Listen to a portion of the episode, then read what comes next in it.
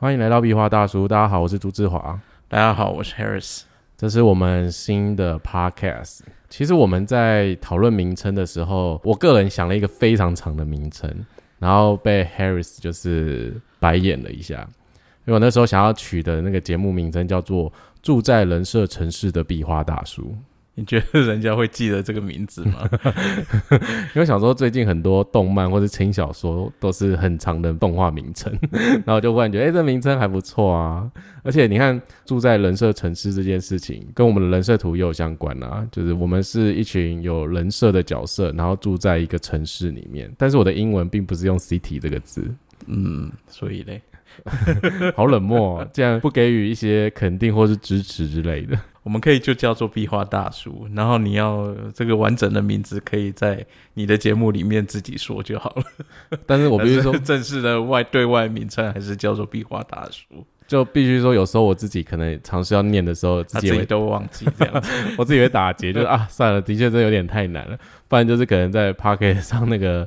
YouTube 上清单用这个打字的方式 描述它，的确这名称很长。对啊，是住在人设城市的壁画大叔是吧？对啊，对啊，不觉得很棒吗？然后他想的那个城市呢，其实不是我们所谓的那个 city 大城市，嗯，这个大都会那种城市。他那个城市呢，他原本要用的原文叫做 program，program 就是在人设图系统里面。呃，其实祖师爷经常会提到这个字啊，就是说，就是其实这整个系统它就很像是一个 program，就是很像是一个城市，嗯，然后呃，等一下，这个城市是那个电脑应用城市，我相信他们懂啦，他们应该理解。然后那个城市呢，就是设定我们每一个人与生俱来那个他的特质的这样的一个城市，当然也不止设定人呐，它其实是设定地球上万物的一个城市，嗯，这样子。然后我们都是住在这个所谓城市里面的这些人，比较好理解的概念就是很像电影《骇客任务》那个样子，再怎么提都是骇客任务哦。对，因为没有没有任何的电影可以超越骇客任务了。最近如果说比较好的话是《西方极乐园》，我觉得第四季很好看。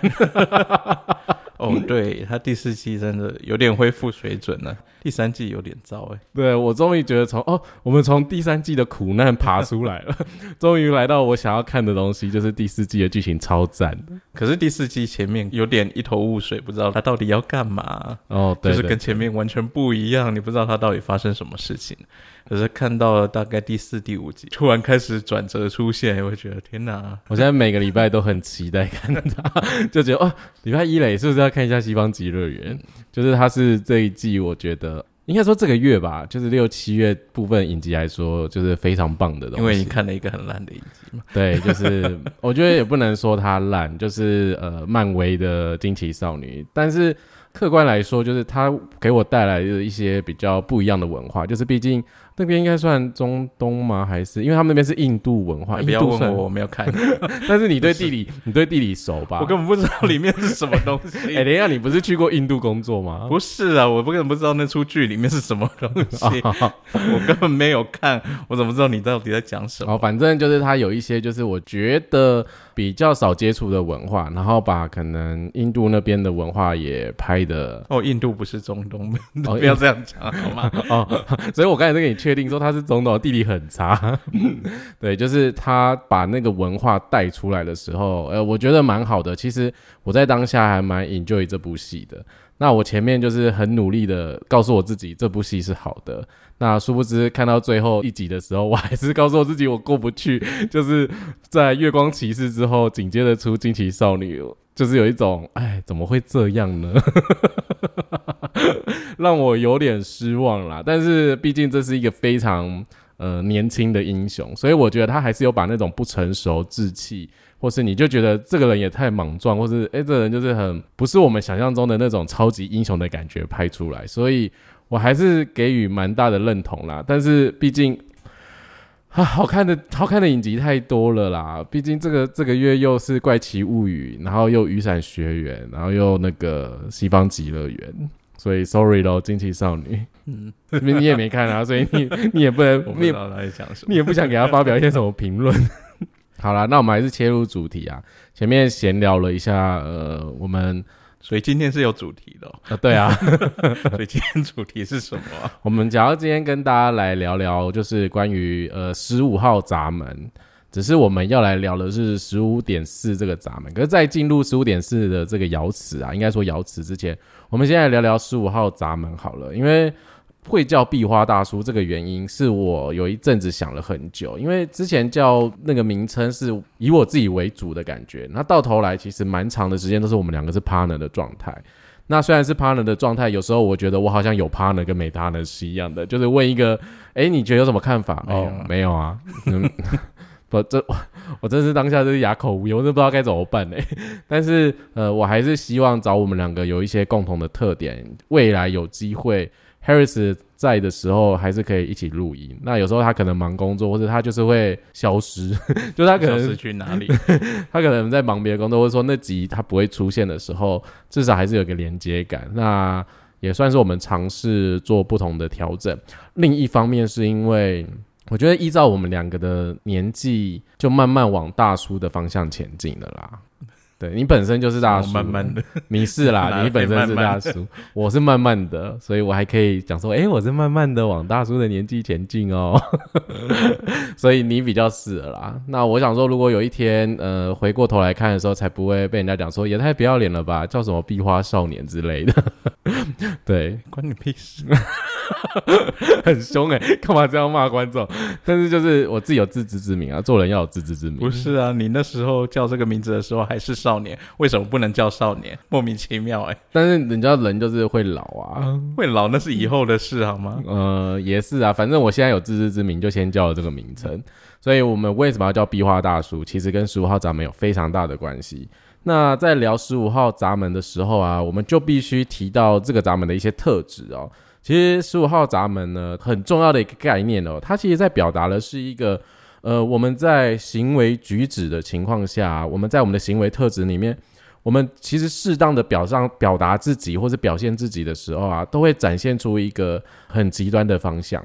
只是在这个极端的过程里面呢，要如何取得平衡这件事情，对十五号闸门来说呢，就是一个我不知道到底要用难题来形容它，还是说这是它的特质？你觉得你会怎么形容它？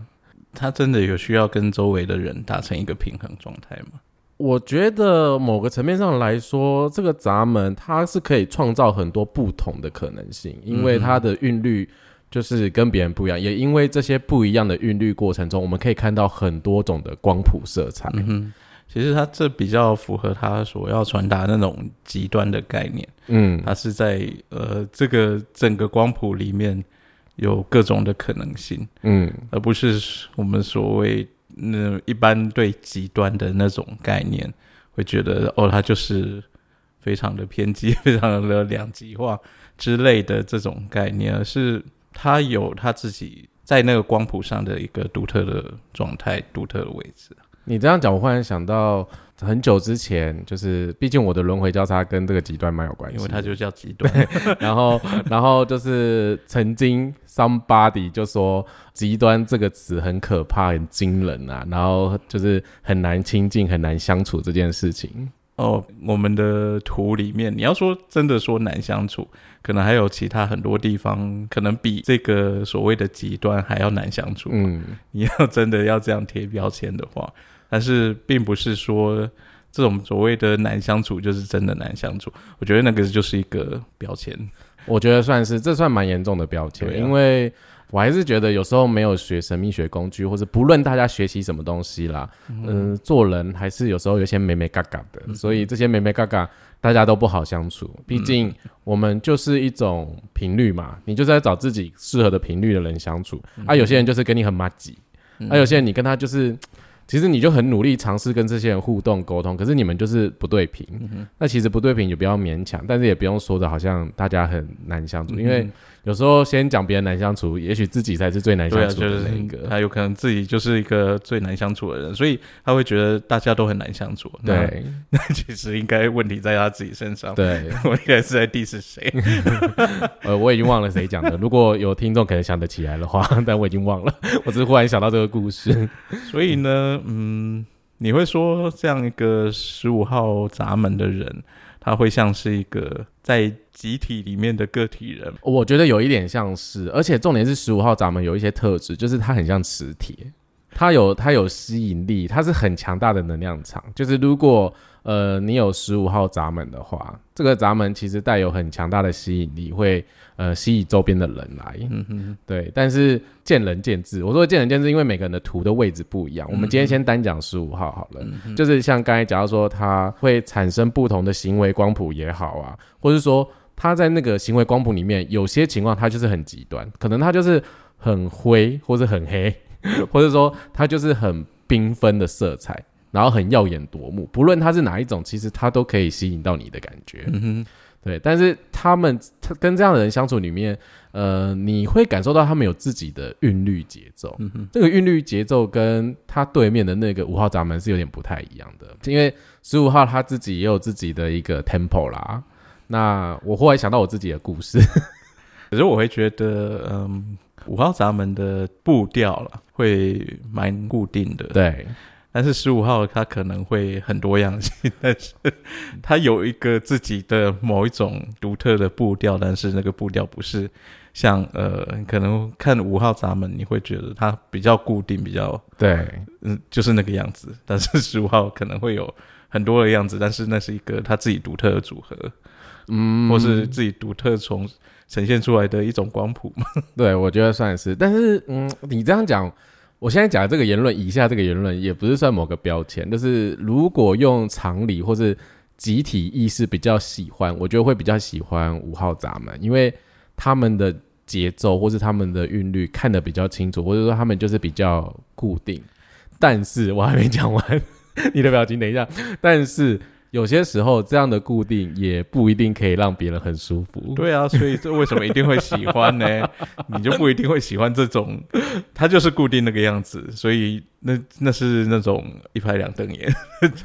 你要么就是喜欢，就是跟你很契合；不然就是你很受不了这种这样的节奏啊。对，这是一种呈现两种不同的方式。可是，在十五号闸门的那种。呃，节奏啊，我讲我自己的人生经验好了，就是我觉得我在我们家很长时候，就是比如说要出门了，或是要发生什么重大事情的时候，我就会突然跟我妈说，我想要上厕所。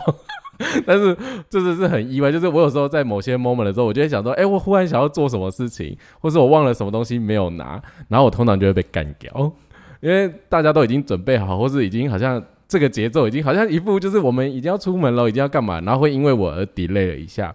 然后另外一个故事是，我很常跟我一个妈吉朋友约，然后每周都说，哎，我去你家接你哦。然后我都会跟他约，比如说一点半。然后通常他在一点半来之前啊，我绝对就会想说，不然去蹲个厕所好了。对，就是这真的蛮像，因为我后来我的朋友已经习惯就是。呃，通常带我们家的时间就会再 delay 一点点，但是有时候他会故意很准时，然后看我几点要下楼，然后我就会迟到，然后我迟到就说，我，刚刚就你知道在厕所嘛，就是也无可奈何嘛，人生有三急这种感觉。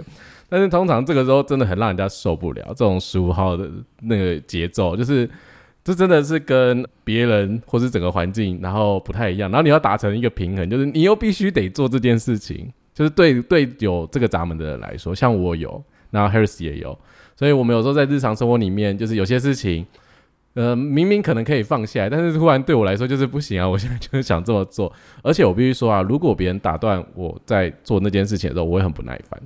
然后我想要另外一个故事是，哎，你知道我二姐吗？就是我 这时候讲她，因为。他很容易影响到我，因为他是我们家有整条通道的人，就无时无韵律的通道，直接被人家妥协啊，超长的。他很长，就是来我房间就命令我说：“你这个要做什么？你等一下要干嘛？你等一下要做什么什么？”我都觉得好烦，因为我当下可能在打电动，或者我在看电视，或者我当下就是我想睡觉。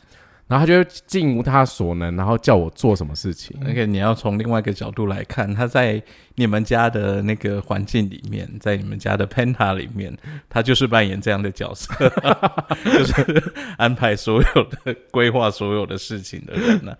但是我就是躺在那里，或者我就在电脑前面跟他说：“你等一下，我等下再去弄，你先不要吵我。”然后他很急，他就是说：“马上哦，赶快，因为。”我们家就只有我有根部中心有定义，我们家全部人都没有，然后对我们家的人来说，最没有耐心的是我爸。可是对我自己而言，是我们家全部都没有耐心，根本没有什么差别。就是对我而言，就是都一样啊。然后他就在旁边，就是说：“哦，你真的很蘑菇诶，你可以快一点吗？真的很熟诶，这样子，就是一下子也不行，就是很容易被他的韵律拖着走。”有些时候我要表现我自己很极端的那一面的时候，他就会很难理解，他就觉得说我真的不懂你在干嘛哎，就是什么事情都不赶快做好，然后在那边摸，然后明明就是要吃饭了，或是呃要出门了，然后也在那边东摸西摸，然后做你自己的事情。我很常小时候这样被骂，我是后来学了这个系统，就是学了人设图系统之后，才发现哦，原来这个闸门的特质有一个自带光谱的功能。有些时候我会在某个可能很。亮眼的位置，就是说，诶，可能现在是粉红色的位置啊，感觉有点不错。可是有些时候就是在一个很黑、很灰的位置，那有时候可能在一个绿色的，就是可能呃比较清静或者比较平静的状态。所以十五号闸门就是很难去界定他说这个人到底会是什么模样，嗯，因为他有时候的行为特质很难去固定起来，嗯哼，而且他其实内在有很大的一个焦虑的问题哦。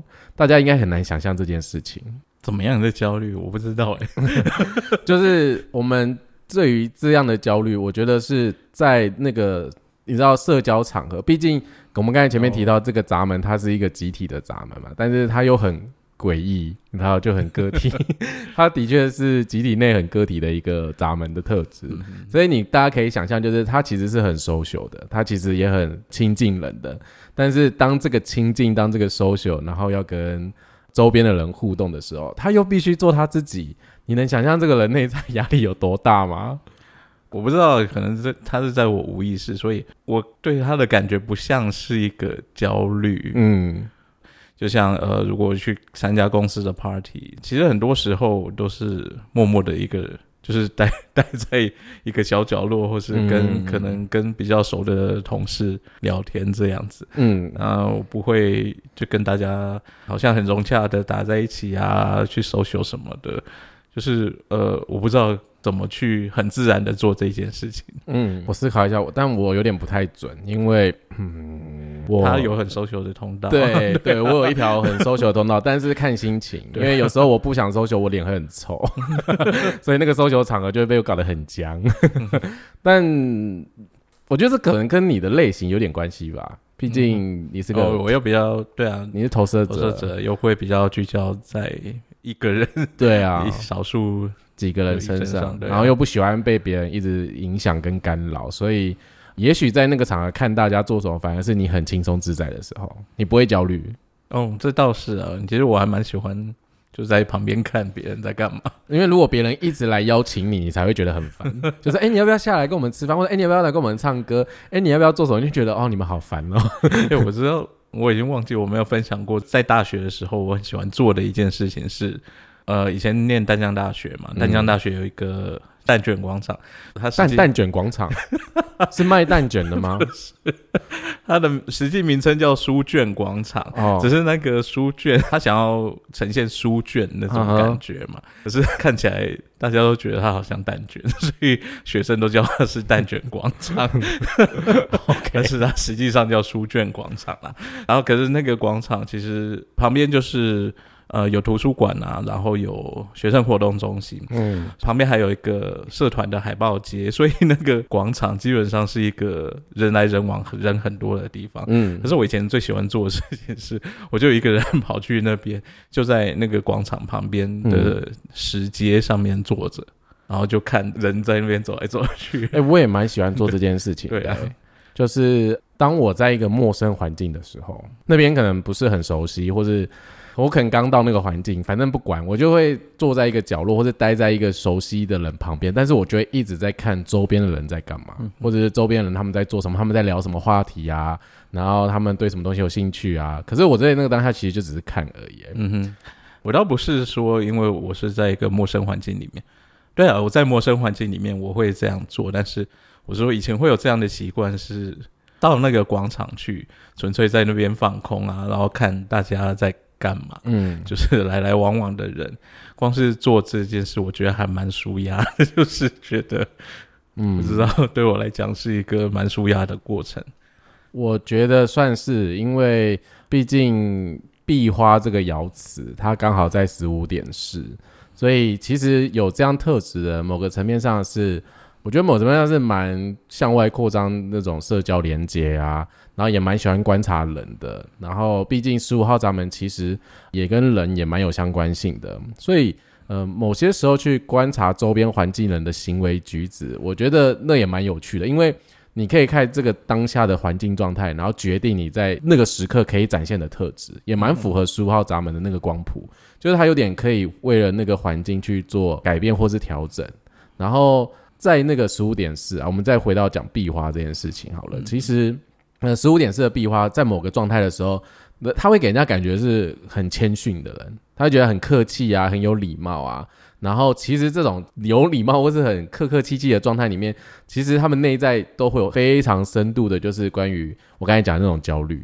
嗯，对。可是你刚才说你是没有感觉，因为你是无意识的。我只是觉得我不知道要做什么，我不会因为我不知道要做什么，然后就很焦虑，很想要做什么。没有，我在我不知道要做什么时候，我就是什么都不做啊。我我会是很焦虑，然后很放不开的那一个。对，但是你知道，当我放不开的时候，就会导致一些状况，就是我很不在那种当下那个环境的生命之流里面，就是跟着大家的节奏，或者说很。可是如果你只是当个壁花，就是当个在旁边观察这些人的人的话，你不一定要在他们的流动里面。对对，那个时候是舒服的，因为当壁花这件事情，可是。maybe 因为我是自由的意识啊，就是我的 我的脑袋就是很想要跟大家有点 touch 啊，有点连接，所以想要跟大家聊天。而且就像你说，我有搜学的通道，有时候发作起来，哎，真的很莫名其妙，哎，就是会觉得，哎，怎么没有人要来聊天呢？好吧，嗯，毕竟我的意识层面是二爻的，然后我本来就不想让人家来打扰我。对，我是会就是觉得说，哎，有人来聊天，多认识一个人也不错啊，然后可以听听别人的人生故事。就是我蛮喜欢在某些场合去听别人的故事，可是这个不是壁花的特质，这个只是我个人呃整体上的运作里面来说。哦，打雷了，一下子。对，我想说是发生什么事吗？啊，希望这个雷声有收进去。对，但是就是在这个壁花的过程里面呢，其实它真的是我们所有的摇线里面啊，它内在真的是深感不足的，因为在这个。刚才讲的，它是一个很集体的行为，然后他又一直想要找到一个很适当的人际连接啊，但是他的他的节奏、他的韵律又跟别人不一样，毕竟他是极端的节奏，然后他又要在这些光谱里面必须做他自己，你就可以想象，如果来到一个不自在、不舒服的环境的时候，这个人内在有多焦虑，然后那个焦虑就像我刚刚讲的，如果。那个人客客气气的，然后呃很有礼貌或是很谦逊的状态，其实他在掩盖的也许是他底层的焦虑，可是他在融入那个环境，可是有些时候是可能过度的让自己不想融入这个环境，或者说一直很抗拒去跟这些人相处，然后也不是很自在。对他自己来说呢，其实他感受到的就是。自己的极端，他的那个自我一直跟这个环境里面都没有办法处得来，他就在这个这个节奏里面之外的感觉。嗯哼，对。那你你觉得你刚才想到要说什么？因为我看感觉你刚才想说什么，但忽然被打断，我先忘记了。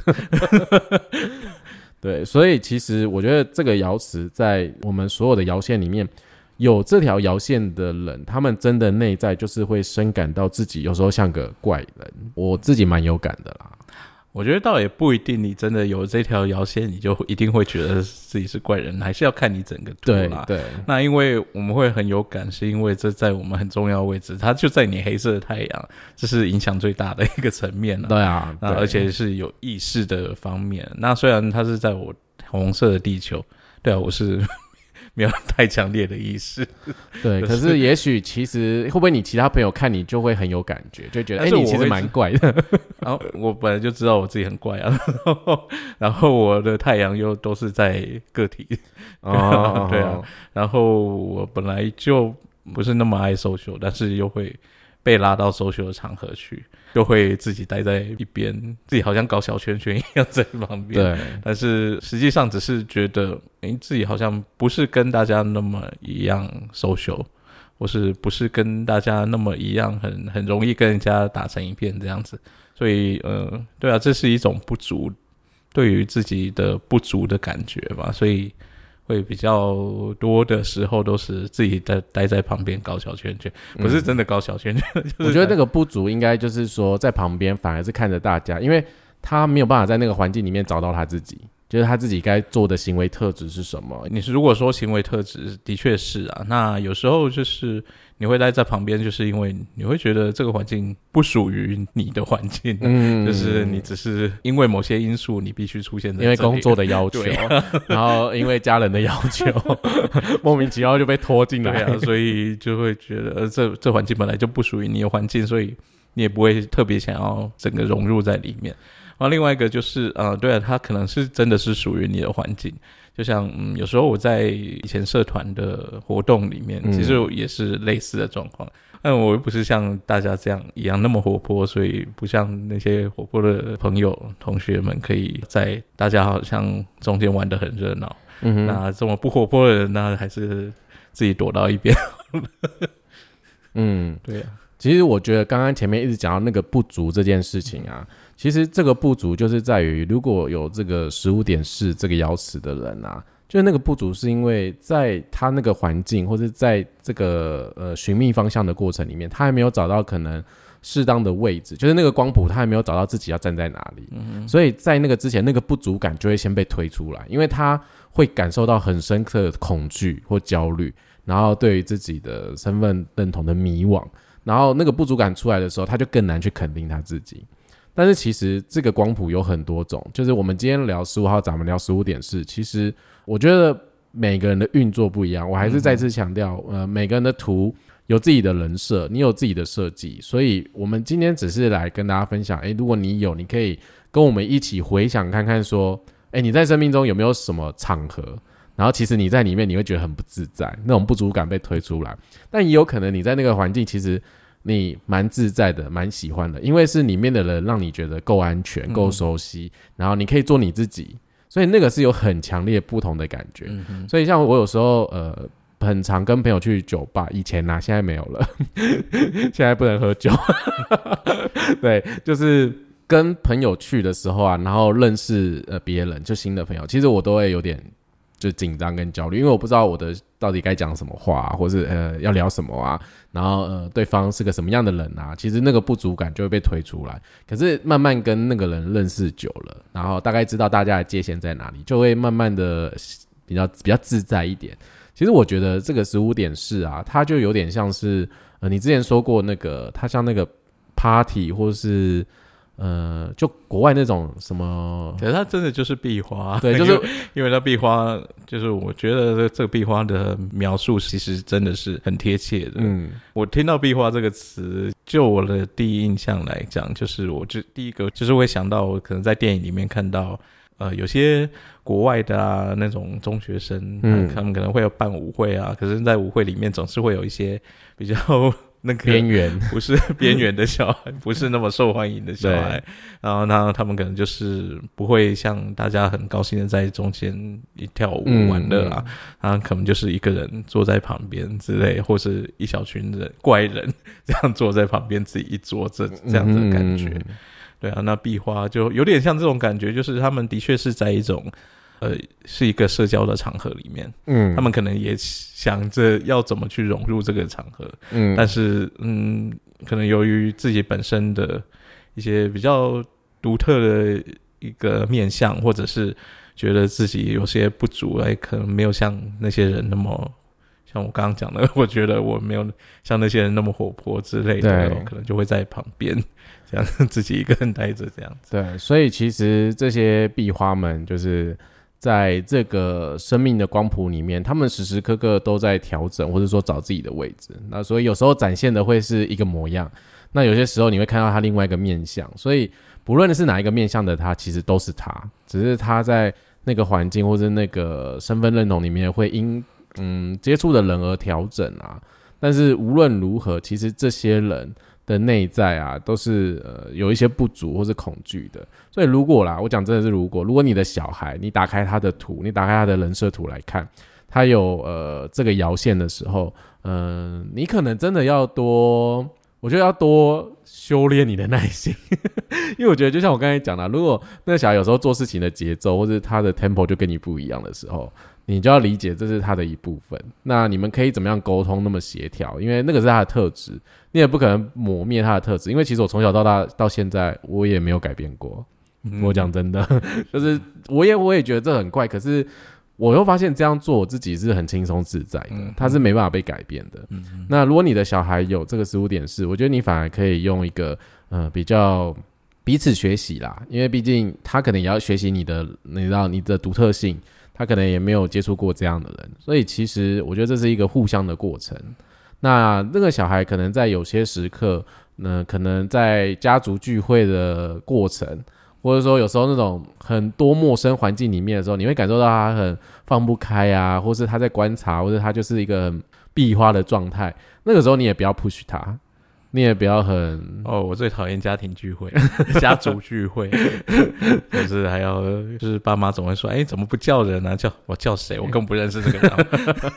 对，就是还要想说，哎，你对我有没有印象？我想说，到底是谁啊？我真的没印象。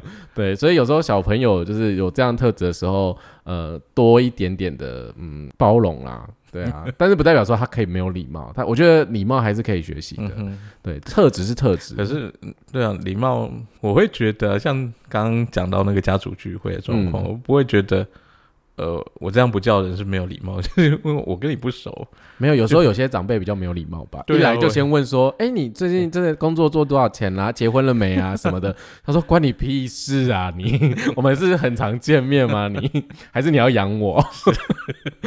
就是一种一来就先问很多有的没的。嗯，所以我就觉得不要太去 push 这个小孩一定要符合什么样的形象。对对，因为他有他自己。独特的一个特质在，嗯，因为我爸妈现在对我的做事情风格已经习惯了，就是发现，哎，这小孩好像也不能改变，所以也就只能接受。其实这就是臣服，我们要臣服自己的人设特质，也要臣服于外在环境每个人的独特性，然后去找到一个共识。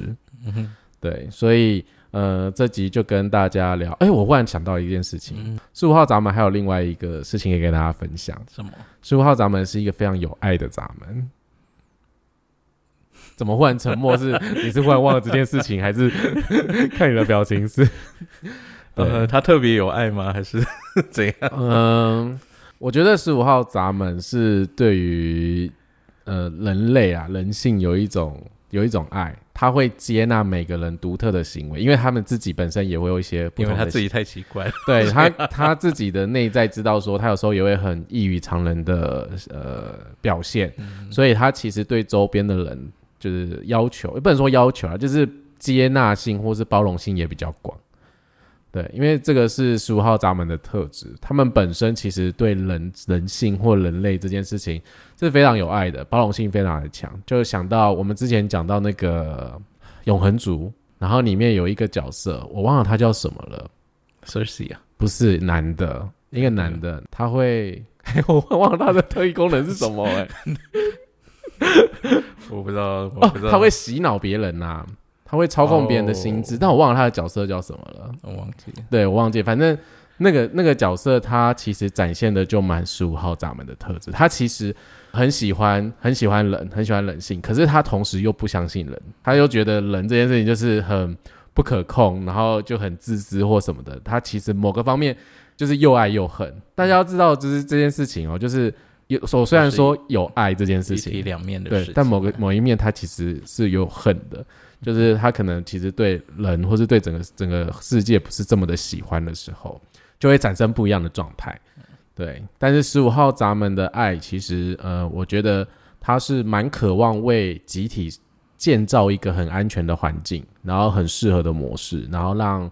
每个人可以在里面得以生存，而且每个人都可以在里面找到自己的独特性去做他自己。我觉得这个是呃。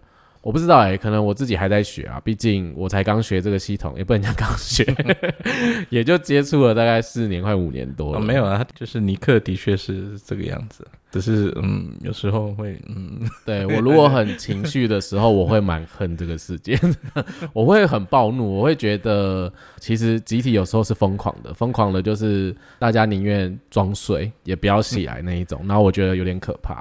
对，不代表说我是清醒的。可是你知道，就是我不知道真的是因为这是太阳闸门的关系还是什么。可是看到这时候，或者说内在就会有产生情绪的面相，而且爱恨纠结的时候，会有一种 “Oh my God”，我到底要勒死我自己还是勒死别人？嗯，我比较没有这个困扰了。你说你是无意识的状态吗？不要，另外一方面就是你是爱的器皿啊。嗯，我会觉得这就是这个世界的一个面相啊。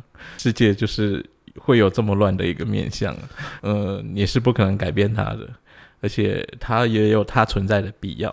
这个世界不能让它只有纯粹的好，就是对纯粹美好的事情。那个这种状态反而对这个世界不是那么健康。所以，嗯，它既然有它存在的必要，那你也不用太纠结 为什么它要存在。你这样讲，我忽然想到有些电影，就是嗯，我已经忘了哪些，反正 那些电影可能会拍，可能有时候经过什么大灾难，或是说有些超级英雄可能发生什么杀戮或者一些战争什么之类的。其实，也许经过这些不好的事情，我们才会知道这世界的美好的那一面。其实这就是二元性嘛，那也就是关于我们，这是我们心智上面很常做的。然后人又很健忘，所以就三不五时要来一下。对，我觉得这就是提醒大家，历史是很重要的。有时候我们会忘了历史的教训啊，历史。嗯，一直都会忘记啊，因为历史历史会一直重演，所以 就是大家从来没有记住过。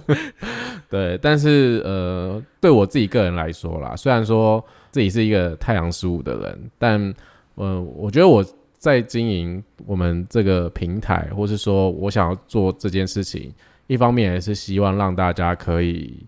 很正确的接收到资讯，说，哎，你其实是怎样的人，而不是说，哎，你一定怎样怎样怎样怎样。我今天回家，我我今天回我家，我妈就问我，我忽然想到，她就说，哎，你觉得算命怎么样？我说什么意思？而且我这个问题我问他两次，我说我听不懂，我说什么算命？我想说他可能要问我，你是在讲什么紫微斗数还是什么鸟卦之类的？他说啊，就是算命啊。我说什么算命？因为我的印象中，我最近又没有去算命。他就一直跟我说，那你觉得算命就是讲你怎么样？然后我就已经快崩溃了，我就说：“你是说算命讲我的命格怎么样？是不是？”他说：“对啊，你觉得准吗？或者你觉得怎么样？”我说：“没有啊，我觉得不准确。因为如果算命准确，从来没有人跟你讲说你儿子小时候会感染到什么东西，然后呃，因为这样就导致他身体不好啊。然后前几年我不是身体不舒服那个事情，我说也没人跟我讲啊。就是如果我跟你讲，今天有人真的讲出来，我绝对觉得，哎呦，是不是不一样了？”然后我妈就跟我说：“嗯，可是以前人家跟我说，就是你会有两笔意外之财。”那我说：“意外之财是指我们每个月中统一发票吗？我这个月是中五百块啊，我很久才中了这么这么一次，这样子就是根本就没有啊。”然后我就想说：“你到底忽然间丢高就问我这个什么？”我就想到说：“呃，其实呃我自己也有经历这样的过程，里面就是可以探索自己的生命旅程啊。”可以比较客观、比较中性的，让你去了解你自己。哎，你的人设特质是什么？可是其实你了解了之后啊，人生真的是一个苦难啊，就是避免又变成啰嗦的模式。所以这集差不多跟大家分享到这边吗？嗯，对啊。所以讲了这么多，就是结论就是为什么我们会叫壁画大叔？因为我们两个一个在黑太阳，一个在红地球，都有这个十五点四这个爻辞，对，就是都是壁画。那所以听众朋友也有的话，他们也可以加入我们壁画大叔嘛。我们自己组成一个小圈圈，我们就是自己在旁边吸饮料，看大家在干嘛这样子。对，反正这一集跟大家聊聊十五号，也聊一下十五点四。那我知道大家可能会想说，哎，有 其他的什么呃摇线或什么特质？其实这一集是突发奇想啦，就是我忽然想到可以有这个角度跟大家来聊聊。因为如果只是单纯讲说，哎，我们为什么叫壁画大叔？你知道有点 boring，就是。